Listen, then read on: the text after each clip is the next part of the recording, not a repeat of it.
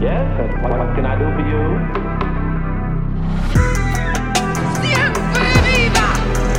Live forever! Hola a todos, yo soy Belu. Yo soy Gaby. Bienvenidos a un nuevo capítulo de La Muerte nos sienta bien. Espero que hayan tenido todos una muy buena semana. Nosotras acabamos de terminar de grabar el capítulo de la semana anterior, así que nada, ya charlamos, cubrimos todos los temas. Nuestra semana, eh, la trompada de Will Smith, todos los temas que podríamos traer, ya los charlamos.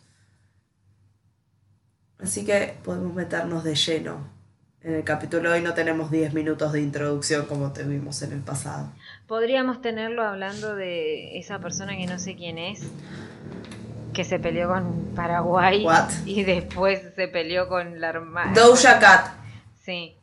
Que después... O la, la otra, o esa Jennifer Parker, que no sé quién es, que vi que hablaban en Twitter. No, no, de, de- de la otra, pero que eso derivó a que Kazu diga algo y alguien la amenace y después se caen a trompadas la hermana y la otra. No sé quién es esa Jennifer. Y el perro de una le mordió las trenzas a otra, leí y no sé. Mándenos un mensaje a Instagram si saben ¿Qué fue lo que explicarnos el drama de esta gente que no sabemos quién es. Va, Kazu sí sé quién es, pero las demás no. Casus sí sé quién es, sí. Pero Doja Cat creo que aunque me pagues no te puedo decir una canción. Sí, es la de la de la la de la canción de la de las bombachas cagadas. El video que me no pasaste la otra vez. Ahora no me acuerdo la canción de las Sí, la- la, la- voy a te lo buscar tengo acá. termine de grabar. Lo tengo acá. Para. Ah, sí, ya sé. Y tenemos el Bueno. video de la señora de las bombachas cagadas. Bien por, bien por ella. Haciendo bombachas cagadas a un lado. Vamos a arrancar, ¿te parece? Arranquemos. Ay, no saben lo que me costó el capítulo. Cambié la historia cinco veces. De hecho, la cambié anoche sin decírtelo a vos. Y Sí. escribí otra cosa que nada que ver. Vos estabas esperando otro capítulo que no vino. No, yo pensé que había tocado algo y borré el capítulo y dije, uy, me va a matar, no sé dónde está. No, tenía nombre. No. Eh, nunca lo escribí. Nada, no sé, cambié 25 veces de capítulo. Eh, nada me convencía, nada me gustaba, nada me motivaba a sentarme. Estoy con una semana negra en ese sentido. Pero logré escribir un capítulo entero. Como les anticipé ya la semana pasada, es un capítulo sin resolver. Así que vamos a hablar del asesinato de las hermanas Grimes. Spoiler, las asesinan. Eh, sí, por el título. Capaz se acuerdan, si lo escucharon, capaz no se acuerdan. Pero hace un par de meses hicimos un capítulo que hablábamos de teorías conspirativas. Una de las teorías hablaba de cómo Elvis no estaba muerto, sino que estaba o en mi pobre angelito. Juan Carlos o Paz. Comiendo, o en Carlos Paz, o en Burger King comiendo combos, o en su casa. Igual ahora ya, ya no, pero No, ya ahora debió morir por más que no hubiera muerto en su momento. Pero. Nada, hablábamos de Elvis. Y el caso de esta semana no tiene que ver con Elvis persona en sí, aunque se lo menciona. Porque es sobre dos de sus más grandes fanáticas. debo reconocer que no tengo idea de qué es este caso, creo. Hasta Ah, ahora. ¿de qué es este caso? Pensé que te- me ibas a decir, no tengo idea de qué canta Elvis. Y te No, iba a decir, ya no. con esto cortamos amistad acá. No, no, no, pero no sé la historia, pero puede ser que pase como la vez, como otra, en otro capítulo que dije no tengo ni idea de qué estás la hablando conocía. y después la conocía. Yo la conocí hace poco. La escuché, no recuerdo dónde. Pero bueno. Dos de sus más grandes fanáticas, las hermanas Grimes. Así que nada, ya saben que me gusta elegir casos en los que todos terminemos frustrados y sin ganas de vivir. Así que acá está otro caso más sin resolver. Bárbara y Patricia eran dos de los siete hijos que tenía el matrimonio de Joseph y Loretta Grimes. Loreta, me encanta ese nombre. Loretta. Ambas chicas eran descritas como hermanas inseparables, adolescentes amorosas, muy amables y excelentes alumnas. Como dije la semana pasada, siempre eran buenas, excelentes alumnas. Familia perfecta. Súper normal, familia amorosísima, hasta que viene la masacre. Sí. Algo que las unía a las dos, en especial, sobre todo, no, no solo el hecho de ser hermanas, porque eran muchos hermanos, pero algo que era como de ellas, era, como les dije recién, que las dos eran fanáticas del rey del rock. Y, y Gaby se está riendo porque en mi guion en realidad dije, en realidad escribí que las unía su fanatismo por el rey del rock y movedor oficial de pelvis, Elvis Presley. Y sé que se está riendo de eso porque la conozco. Qué lindo que era Elvis cuando era joven. Sí. Así que, Ese dato a nadie le importa. así que viajamos en el tiempo y nos ubicamos a fines de 1956. En el cine estaban dando Love Me Tender, una de las películas del cantante, y las hermanas, que en ese momento tenían 15 y 12 años, tenían muchísimas ganas de ir a verla. Pero a Loreta, su madre, no le gustaba muchísimo la idea. Principalmente el estado financiero de la familia no era el mejor. Hmm. Eran una familia de clase media baja. Loreta y Joseph estaban separados y tenían siete hijos. O sea que el, el dinero tampoco es que sobraba. Claro. No les alcanzaba como para darse demasiados lujos y mal que mal el cine puede ser considerado un lujo. No es un gasto necesario. Claro.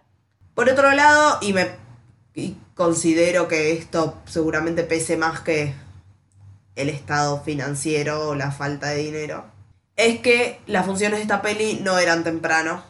Y a Loreta no le gustaba que sus hijas, que eran muy jovencitas, salieran tarde y volvieran de noche en medio del invierno en Chicago, Claro. donde todo estaba más oscuro que de costumbre. Pero como toda buena madre quiere ver felices a sus hijas y finalmente cede. Sí. Así que el 28 de diciembre, Loreta les da 2 dólares con 50 centavos, que los agarra Bárbara, la hija mayor. Y esto les alcanzaba para los boletos de colectivo hasta el cine donde daban la película, poder pagar las entradas y comprar alguna golosina. A último momento, la madre decide darle 50 centavos más por si se quieren quedar a ver la función siguiente de la película. Ah, Las chicas la habían visto ya siete veces, la película de Elvis, pues fans número uno, pero siempre la disfrutaban como si fuera la primera. Eran yo con High School Musical, que la vi cinco veces la semana del estreno. En mi defensa de esas cinco veces, tres me gané las entradas. tipo, me gané tres a premiar distintas. Dos yo y una, una amiga mía, entonces fuimos a todas. mm, Bueno, hemos hecho eso de ir más de una vez a Sí. ver películas que nos gusten. Sí, no sé si la misma película dos veces seguidas el mismo día igual, pero... Ah, no. Pero sí, yo soy muy de ir a ver. Si, si algo me gusta, soy muy de ir a verla varias veces. Sí. Obras de teatro, Casi normal. casi normales, la, la vi como 10 ya. Yo vi no creo sé, que creo que ya perdí la. Ya, ya perdí la cuenta de cuántas veces vi casi normales. Desde que la estrenaron, una vez por temporada la vi seguro. Bueno, la madre les da 50 centavos más para que puedan ver la película de nuevo. Y a las 7 y media de la tarde las despide en la puerta de la casa. Antes de que se vayan, le pide a Bárbara que por favor cuide a su hermanita y que volvieran a mitad de la medianoche, que no se entretuvieran boludeando por ahí, a pesar de que era viernes, al día siguiente no había clases, pero es tarde, es de noche, son chicas, vuelvan temprano. Sí. La tarde pasa, llega la noche, las horas siguen pasando y las chicas no llegaban. Se hace la medianoche y todavía no había noticias de ella. Loreta había calculado que hasta quedándose en la función siguiente, Bárbara y Patricia tenían tiempo suficiente como para llegar un ratito antes de las 12 de la noche a la casa. Obviamente se empieza a preocupar y manda a su hijo mayor Joey con otra de sus hijas Teresa a que vayan a la parada del colectivo a esperar a ver si las veían. Sí. Mientras ella por las dudas se quedaba con el resto de sus hijos en la casa por si llamaban o si llegaban. Los chicos van y ven cómo llegan y se van tres colectivos diferentes sin sus hermanas, así que deciden volver a la casa. Loreta decide no, no seguir perdiendo el tiempo y se va hasta la comisaría más cercana a denunciar la desaparición de sus hijas. Como las dos chicas eran menores, la policía no da vueltas y no tuvieron que esperar las 48 horas de rigor para empezar a buscarlas. Las empiezan a buscar instantáneamente. Mm. Era una posibilidad que hubieran escapado de la casa o se hubieran ido, no sé, a dormir a la casa de un amigo sin avisar, pero la verdad es que era poco probable porque jamás habían hecho algo así. Hmm. Esa misma noche, dos patrulleros recorren una y otra vez el camino desde la casa hasta el cine, mientras los otros policías investigaban y entrevistaban también a los choferes de los colectivos. No había noticias de las chicas. La primera pista concreta la tienen recién a la mañana siguiente, cuando Loreta empieza a llamar a todas las compañeras del colegio de sus hijas, a ver si alguna las había visto, si alguna estaba, si estaba en la casa de alguna. Dorothy Weiner, que estaba en el mismo curso que Patricia, le dice que las había visto en el cine. Y más tarde la chica les dice a los detectives que las hermanas Grimes se habían sentado en la fila delante de ella, que conversaron con ella un rato y que después de que termina la película, Dorothy se vuelve a su casa, pero que ellas dos le dijeron que se iban a quedar a ver la película de nuevo. La empleada de la boletería del Brighton Park Theatre no las reconoce al ver las fotos que le mostraba policías, pero sí las reconoce la encargada del, del kiosco, que habían comprado pochoclos antes de entrar a la segunda función, que parecían contentas, pero que no las vio salir del cine ni hablar con nadie. La desaparición de las hermanas Grimes activó una de las búsquedas de personas desaparecidas más grandes en la historia del condado de Cook. Se inició rápidamente una búsqueda por la ciudad con centenares de agentes policiales exclusivamente asignados a ella. Mm. Los agentes fueron asistidos por policías de otros distritos y formaron un grupo dedicado exclusivamente a la desaparición de las chicas. Cientos de personas se unieron a la búsqueda por tierra que empezó el 29 de diciembre. La policía buscó puerta por puerta en Brighton Park y hasta vaciaron ríos y canales. Distribuyeron más de 15.000 volantes por la zona y los feligreses de la iglesia de, las- de las jóvenes ofrecieron una recompensa de mil dólares por información que condujera a su paradero. Durante la primera semana prácticamente no había noticia de ellas, hasta que un adolescente dijo que las vio salir del cine y subirse a un auto, probablemente un Mercury, que manejaba un hombre que era muy parecido a Elvis Presley. Mm. Ese testimonio luego fue corroborado por otros dos chicos, pero no llegó a ningún lado porque no tenían como más datos ni patente del auto ni nada. Claro. Lo que sí hizo es que se empezó a armar como una tormenta de versiones de lo que podía haber pasado sobre las chicas, que como siempre sucede, desvían la atención como de lo más importante que es dos chicas desaparecidas, a ver qué estaban haciendo las chicas en realidad porque desaparecieron. Claro. Los medios de comunicación comenzaron a cuestionar el comportamiento de Patricia y Bárbara. Pero eran dos nenas. Se dijo que habían escapado de su casa para ir a un recital de Elvis Presley en Nashville, que estaban en una comunidad de jóvenes que imitaban el estilo de vida que el cantante mostraba en sus películas, y hasta se llegó a decir que estaban con el mismísimo Elvis, escondidas en su mansión en Gra- de Graceland. Loreta no creía esto. Estaba 100% convencida que sus hijas jamás hubieran abandonado voluntariamente su casa. Pero la falta de resultados en la búsqueda, las noticias estúpidas que salían en los medios, la tenían todavía más desesperada. Llamó a la radio y rogó. Si alguien las retiene, por favor que las chicas me llamen. Pero también dijo, y si es que se fueron, las perdonaré desde el fondo de mi corazón. Mm. Cuando empieza a correr el rumor de que Bárbara y Patricia estaban escondidas en Graceland con Elvis, la mismísima oficina del Rey del Rock se sintió en la obligación de sacar un comunicado de prensa desmintiendo estas versiones. Y el mismo Elvis en persona aprovecha una de sus presentaciones en radio y, le, y dice como, si son buenas fans mías, vuelvan a su casa y alivien la preocupación de su madre. Como que todos tenían que se habían escapado. Claro, igual bien del lado de eso de decir, no, no están acá. Sí. O sea, eh, Claro. y que aparte también lo usen al chabón que se que, que ellas eran fanáticas de que en caso de que ellas Mm. se hubieran escapado le iban a hacer caso Claro. bueno, lo más probable es que no ya hayan escapado pero no importa Spoiler, no se escaparon. Como lo, lo adivinará por el título del capítulo. claro El tiempo siguió pasando y no había noticias. Casi un mes después de la desaparición, el 22 de enero de 1957, es que sube la temperatura un poco en Chicago y la nieve que había se empieza a derretir. ok Leonard Prescott, un obrero, sale de su trabajo, sube a su auto y se va manejando por un camino llamado German Church Road. German Church Road. Para ir a buscar a su mujer Marie. Mientras lo hacía, mira para un costado y él, como pasando la banquina atrás de la baranda del camino, le parece ver dos maniquíes tirados ahí al costado. Mm, Como estaba apurado en ese momento no paró, pero cuando estaba volviendo ya con su esposa, deciden a ver qué eran esas cosas que habían visto ahí. Es como raro, por ejemplo, si ves algo que vos pensás que son maniquíes, porque no está pensando que son cuerpos, esta persona es como, bueno, ya fue. Y después es como, no, vamos a parar a ver. Bueno, pero todo el mundo hace eso igual, ¿eh? Por chusma, a veces.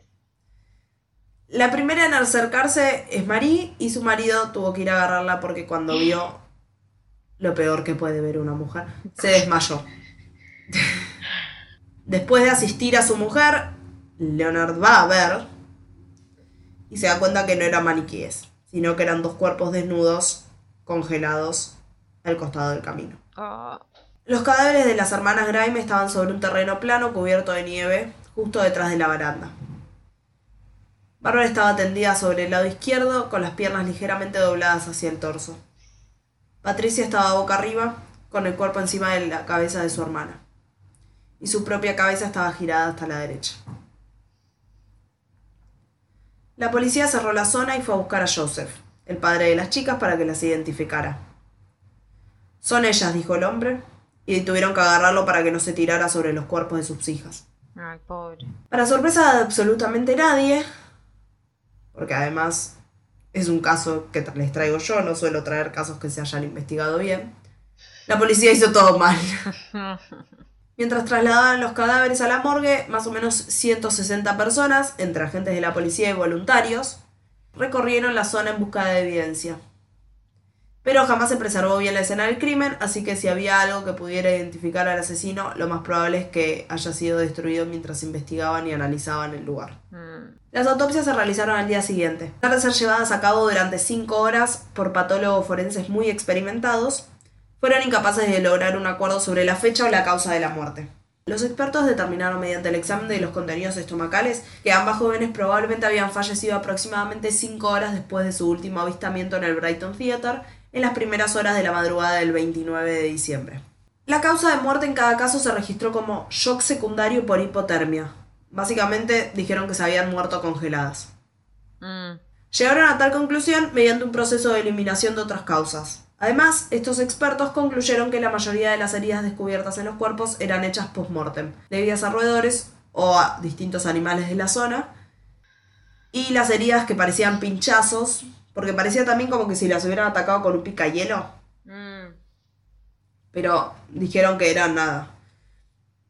Habían sido animales y los pinchazos eran rasguños. Claro. No había ninguna herida evidentemente fatal y los informes de toxicología revelaron que ninguna de las dos estaba borracha, drogada o había sido envenenada antes de su muerte.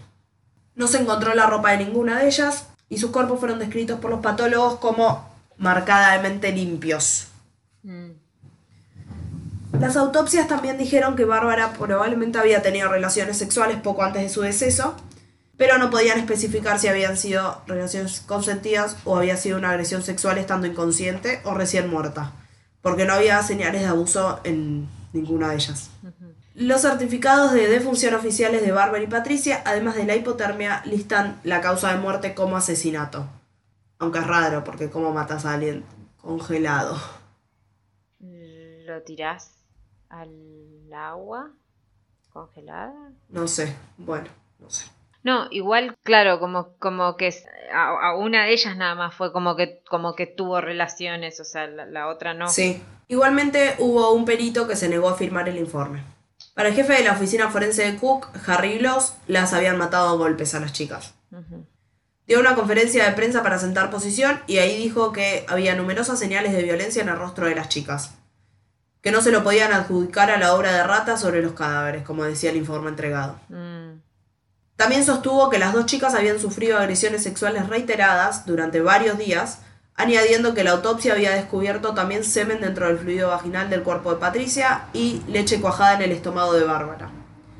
Cuando se sabía que no había tomado leche ni en su casa ni en el cine la noche del 28 de diciembre.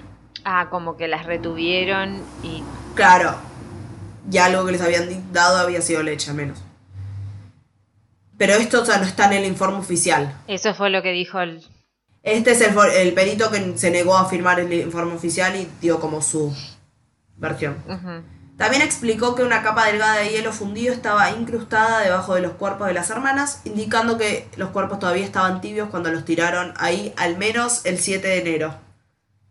Pues solo en esa fecha hubo una nevada lo suficientemente fuerte como para reaccionar con el calor corporal en tal clima y poder crear esta capa de hielo que estaba bajo los cuerpos.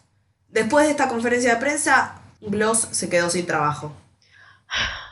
Porque el informe oficial no decía esto, el informe oficial no te daba ninguna causa de, asesinato clara. Eh, las chicas se murieron por hipotermia. Y todo el otro lo hicieron ratas. Claro. Este caso básicamente se transformó en un dolor de huevos para la policía de Chicago. No tenían ni idea de qué había pasado, de, no tenían nada que los llevara a una persona. Y los medios de comunicación acusaban a los investigadores de ineficientes, porque sí. Sí. Y la familia Grimes se quejaba de las conclusiones de la autopsia y de la investigación que no avanzaba. Porque, una vez más, y sí. Así que la policía necesitaba culpables y salieron a la casa de sospechosos. Eso es lo peor, porque ahí agarran a cualquiera también. Ahí agarran a cualquiera. El primero en caer es Edward Lee Benny Bedwell, un vagabundo de 21 años del que sos- fue sospechoso porque se parecía a Elvis Presley, básicamente. Lo agarraron por eso.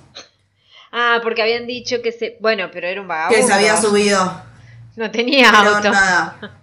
Se parecía a Elvis Presley y nada, era 1957, es 1956, había tipo cientos de hombres que se vestían y se peinaban como el cantante porque Fans. estaba de moda. Claro. Según John y Minnie Duros, los dueños de un restaurante donde Bedwell había trabajado, él y otro chico joven habían estado en el local acompañado de dos chicas físicamente parecidas a las hermanas Grimes en la mañana del 30 de diciembre. Esto igual me hizo dudar de si era vagabundo tipo, tipo un vagabundo propiamente dicho, o Ah. si era un vagabundo porque no tenía un centavo. Ah, Y es como un problema de traducción de alguna de mis fuentes. ah, como que en realidad no es que era un vagabundo, sino que era como tipo un pibe vago que anda por ahí. Zaparrastroso. O un homeless. Claro, o sea, no sé si hablamos como de un ciruja o un vago. Me tira más que habla de cuando vagabundo es como un tema de traducción raro, que habla más de un vago. De un pibe que anda dando vueltas por ahí, qué sé yo. Claro. Sí. Pero bueno, estos, los dueños de este restaurante, John y Minnie Duros, dijeron que él y otro chico joven habían estado en el local acompañado de dos chicas físicamente parecidas a las hermanas Grimes en la mañana del 30 de diciembre. John Duros habló con la policía y Bedwell fue arrestado después y sometido a un interrogatorio de tres días. Inicialmente, Bedwell insistió en que John y Minnie Duros y un hombre llamado René Eccles, que había corroborado el testimonio de la pareja, estaban equivocados en su identificación de las chicas, aunque fue formalmente acusado del crimen el 27 de enero de 1957 después de haber firmado una confesión de 14 páginas en las que afirmó que él y un amigo de 28 años, llamado William Cole Willingham, habían estado en compañía de las hermanas Grime el 30 de diciembre, reteniéndolas con ellos hasta el 7 de enero, llevándolas a tomar alcohol en varios de los numerosos bares de West Madison Street. Según Bedwell, poco después de que él y su compañero hubieran alimentado a las hermanas con panchos, las golpearon cuando ambas hermanas rechazaron sus avances sexuales y después tiraron sus cuerpos en la banquina. Al leer la confesión de Bedwell, Loretta Grimes fue citada diciendo, es mentira, mis hijas no estarían en West Madison Street, ni siquiera sabían dónde estaba eso. Willingham admitió haber estado en compañía de Bedwell y dos chicas en la mañana del 30 de diciembre, pero negó que fueran las hermanas Grimes. Hmm. No eran ellas. Negó enfáticamente también tener cualquier implicación en los asesinatos. Bedwell mismo se retractó más tarde de la confesión proporcionada a los detectives, declarando que solo había confesado después de una custodia de cuatro días en la cre- bajo la creencia equivocada de que la policía lo iba a dejar libre después de que dijera lo que ellos quisieran decir. Hmm. Esto también pasa mucho. Sí. Se ve mucho en muchos casos que termina siendo como una confesión porque. Nada. Los, los tienen encerrados días y no les dan mucho de comer y no les dan mucho de tomar y es como que lo único que se quieren decir y los terminan convenciendo de decir lo que ellos quieren. Sí, y hasta a veces también. Pasa también con el caso, el de los West Memphis 3, que capaz en algún momento lo hago. También sacan confesiones porque los terminan como manipulando para conseguir la confesión. Los informes de la autopsia también apoyaban la retractación de Bedwell porque no había ni alcohol ni panchitos en el estómago ni en la sangre de las chicas. Claro.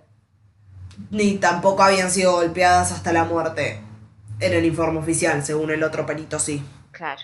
Además, se supo que Bedwell estuvo en Ajax Consolidated Company, su lugar de trabajo, de las 16.19 pm del 28 de diciembre de 1956 a las 12.30 am del 29 de diciembre, cubriendo más o menos este periodo de tiempo que fue el más probable para la muerte de las chicas. Había más registros también que confirmaban que Bedwell había estado trabajando en Cicero, Cicero, Lipschitz, en la fecha en la que declaró haberlas asesinado. El 6 de febrero, Bedwell fue liberado tras una fianza de 20 mil dólares. Igual 20 mil dólares es un montón de plata, porque Sí, eso estaba- las chicas estaba habían llevado, habían llevado 3 dólares y les alcanzaba para Todo. ir a ver la película dos veces, los pochoclos y el, Y el del colectivo. y el colectivo. O sea que ¿Cuánto salía? 20.000 dólares 10 es un centavos montón. el colectivo, 50 centavos en la Capaz. entrada de cine y la comida. No, debía salir 20 25 a la entrada del cine, 25 centavos, porque la madre les dio 50 centavos para que pagara entradas nuevas. Ese mismo año, Bedwell termina siendo juzgado y absuelto por la violación en 1956 de una niña de 13 años en Oak Hill, Florida. Murió en noviembre de 1972. Lo acusaban mucho. Todos los sospechosos es como que decís, Mm. puede ser, no lo descarto del todo. Así después te, te, te acusan de lo mismo. Sí, ¿no? es como las pistas por ahí no me coinciden, pero puede Puede ser. ser, claro. El segundo sospechoso fue Max Flake, un chico de 17 años que también confesó que había secuestrado y matado a las dos chicas. Pero debido a su edad, Flake estaba protegido por las leyes que impedían someter a menores de edad a la prueba del polígrafo. Mm. Sin embargo, el capitán de la policía de Chicago, Ralph Petak, convenció al adolescente a que se sometiera a una prueba de polígrafo no oficial que Flake aceptó voluntariamente. En el curso de esta prueba es que Flake confiesa los asesinatos. Pero, sin posibilidad de utilizar esto como evidencia contra él, la policía se vio forzada a liberarlo sin cargos. Pero le salió como que sí. Creo que sí, pero las Pero pruebas no de polígrafo igual no, no son muy confiables. No, no, no, no. Porque En las esa época se creía que eran más conf- sí, en esa época se creía que eran más confiables de lo que se sabe ahora que son. Sí, porque si sos una persona medio como tipo tranqui o que podés manejar, qué sé yo, podés burlarlo. Un y- psicopatón te la burla rápido. Y si nosotros- sos una persona muy ansiosa también Por eso, te puede salir como el orto por porque te mide. Claro. Claro, un psicópata es como que sale libre y nosotros eh, eh, tipo Yo no soy asesina, solo tengo ansiedad. Además, la policía tampoco lo pudo acusar a Flake de los asesinatos por la falta de evidencia física que probaba su confesión de que había secuestrado y posteriormente asesinado a las hermanas. Fue me- medio lo mismo que con el otro, como que no coincidía lo que él decía con con lo que había lo que pasado. decían los cuerpos. Claro. En ese cosa oficial. En el informe oficial, sí. Más tarde, Flake fue encarcelado por el asesinato de una mujer joven. Buah. que no estaba relacionado con el caso de Barbie Patricia, pero también mató. Hmm.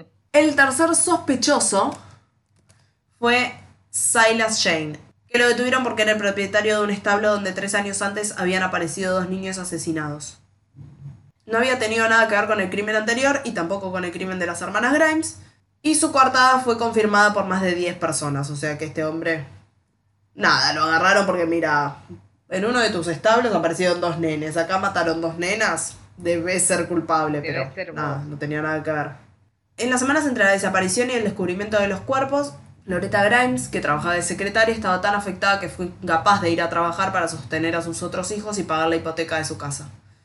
Así que amigos y vecinos de la familia, compañeros de clase y los profesores de las hermanas organizaron varias iniciativas para recaudar fondos para la familia. Bueno, bien. Fondos adicionales fueron recaudados a través de la prensa local y el ayuntamiento.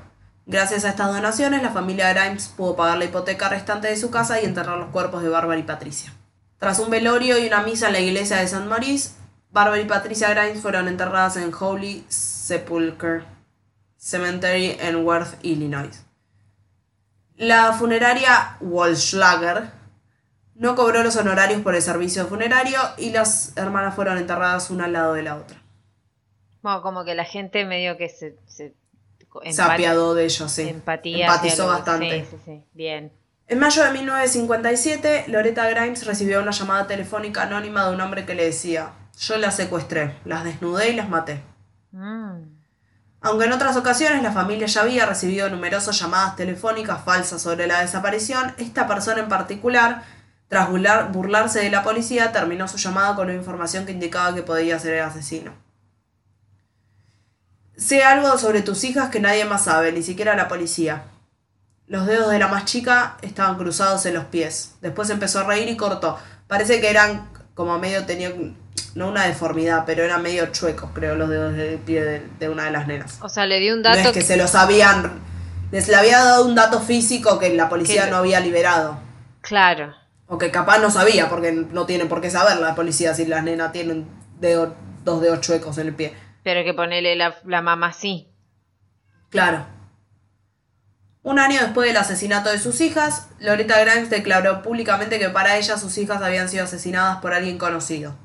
Declarando que a pesar de que el tiempo era muy frío, la noche de su secuestro, Bárbara y Patricia jamás hubieran entrado en un vehículo conducido por un desconocido para ellas, a pesar de cualquier incomodidad que podían llegar a tener en la calle. Joseph Lowman, el sheriff del condado de Cook, que sí creía que las hermanas Grimes habían sido golpeadas y torturadas por varios días y asesinadas por un depredador sexual que las había metido en un auto, murió por causas naturales en 1969 y nada, el caso pasó a manos de otros y no hubo más avances. En el decimoctavo aniversario de la desaparición de las hermanas Grimes, Ernest Spiotto, el único detective implicado en la investigación desde el inicio y que quedó asignado a ella, anunció a los medios de comunicación que la policía no tenía sospechosos creíbles en el caso. Más adelante, por otro lado, el detective Raymond Johnson de la policía de West Chicago siempre había querido escribir un libro. Se retiró del servicio en 2011 y empezó a repasar viejos casos de la ciudad hasta que encontró el de las hermanas Grimes. Le llamaron la atención estos asesinatos sin resolver y se puso a investigar. No tardó en encontrar un dato que la policía de la ciudad no había tenido en cuenta y que podía llevar a descubrir la identidad del asesino. Mm. Un año después de la muerte de Patricia y Bárbara, un hombre llamado Charles Leroy Melquist fue detenido por el asesinato de Bonnie Lee Scott, una chica de 15 años cuyo cuerpo apareció decapitado dos meses después de haber sido secuestrada. Al igual que las hermanas Grimes, la víctima estaba desnuda y el lugar donde encontraron el cuerpo estaba a unos 15 kilómetros de donde habían aparecido los cadáveres de las chicas. Mm. Revisando los archivos, el detective Johnson descubrió que Loretta Grimes había recibido otra llamada telefónica del mismo hombre que la había llamado antes, y la fecha de esta segunda llamada coincidía con la de desaparición de Bonnie. En esta ocasión, la voz en el teléfono le había dicho: Cometí otro delito perfecto. Este es otro que los policías no resolverán. Qué, qué espanto para la pobre madre que ya de por sí, o sea, la desaparición, después el encontrar los cuerpos. Sí, y que alguien encima te, te también esté, te esté te esté rompiendo las pelotas todo el tiempo, o sea, déjenla en paz, pobre mujer. Sí, o sea, Loreta le informó a la policía de esta llamada, pero todavía no había aparecido ningún cuerpo. Y para cuando Mm. encontraron el cadáver de Bonnie Lee Scott, nadie conectó como el caso de ella con el de las hermanas Grimes. Pero con esta nueva información, más de 50 años después, el detective fue a ver a sus colegas en actividad y les pidió que investigaran la conexión entre los dos casos y que interrogaran al asesino de Bonnie si es que podían encontrarlo. Pero llegaron tarde porque Charles Leroy Melquist había muerto apenas unos meses antes en la prisión del estado donde cumplía una condena a cadena perpetua. Oficialmente los asesinatos siguen sin resolver, el caso nunca se cerró, pero hace años que se mantiene frío sin ningún tipo de avance más que el de este detective privado. Que fue un buen avance que puede, que puede ser tranquilamente. Sí, igual me parece raro que si la madre les, les, les diga, che, mira, me llamaron y me dijeron esto, y después aparece un cuerpo, tipo, no vayan a... O no le Pero capaz apareció tipo mes, no es que apareció instantáneamente después, Ah. apareció un par de meses después y por ahí ni se acordaron ya del llamado del- de la madre de la otra. Claro, pero igual que raro que no le intervengan el teléfono cuando, cuando les tiene ese tipo de llamadas, porque amenazas, ¿vos podés denunciar amenazas así? No sé, pero existe, existía en ese momento intervenir teléfonos, estamos hablando del 50 y pico. Ah, no sé. No, no sabría 50 y pico, principios de los 60, es muy... Claro, sí. Es viejo. Sí, qué indignación. Pero bueno, ese fue el caso. Sin resolver de las hermanas Grimes. las más fanáticas de Elvis. Pobre. Pobre la familia también. Pero sí, sí, pero bueno, les dije que iba a ser frustrante. Sí. Bueno, fueron dos casos, dos semanas seguidas que van a tener casos sin resolver. Pero bueno. Sí. La semana que viene volvemos con casos resueltos. Capaz no, no sé, si cambio de caso tantas veces como cambié esta semana, Muy bien. Me asu- me asusta. se, se enojaron. Quiero saber quién los mató, dijo Jagger y se fue ofendido. Así que con este escándalo vamos cerrando Sí. el capítulo de hoy, ¿te parece? Dale. Para no romperle los tímpanos a nadie más. Nos voy a decirles el discursito de siempre.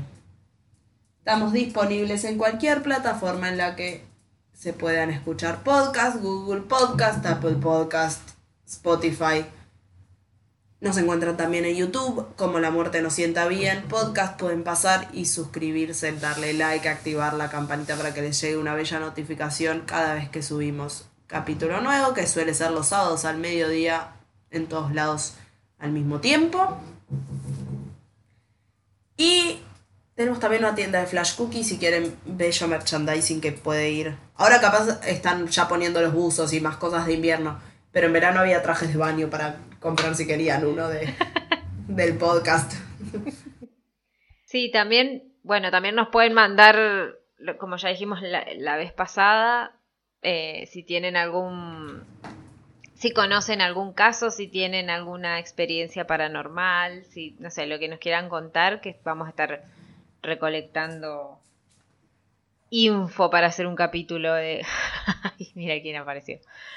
De, de este tipo de co- cosas, de oyentes, que queremos saber qué, qué nos pueden contar ustedes. Y ahí armamos. Sí, queremos sus historias de fantasmas. Y bueno, ahí nos pueden mandar posible. por Instagram, que es arroba la muerte nos sienta bien, o por Gmail, que es... No, por Gmail no. O mandarnos un mail a la muerte nos sienta Por Gmail. arroba gmail.com. Y nada. Bueno, en Instagram nada, también eh, están las fotos de cada capítulo. Este capítulo sale el 9 de abril, si no me equivoco. Sí, Estén atentos porque entre esta semana y la que viene ya vamos a armar el posteo para el sorteo de nuestro primer anito. es verdad. Que va a salir verdad. el, el primer fin de semana de mayo, que ahí es cuando cumplimos años. Así que esténse atentos. Esténse, no sé si se dice así o acabo de decir una burrada. Estén atentos que van a poder participar por hermosos premios. Exactamente. Y va a haber varios premios para que no haya un solo ganador también. También. Y nada, nos despedimos. Como Sí. todos los sábados. Nos volvemos a encontrar la semana que viene por la misma, a la misma Batiora, por el mismo Vaticanal. Que tengan una muy buena semana. Adiós. Adiós.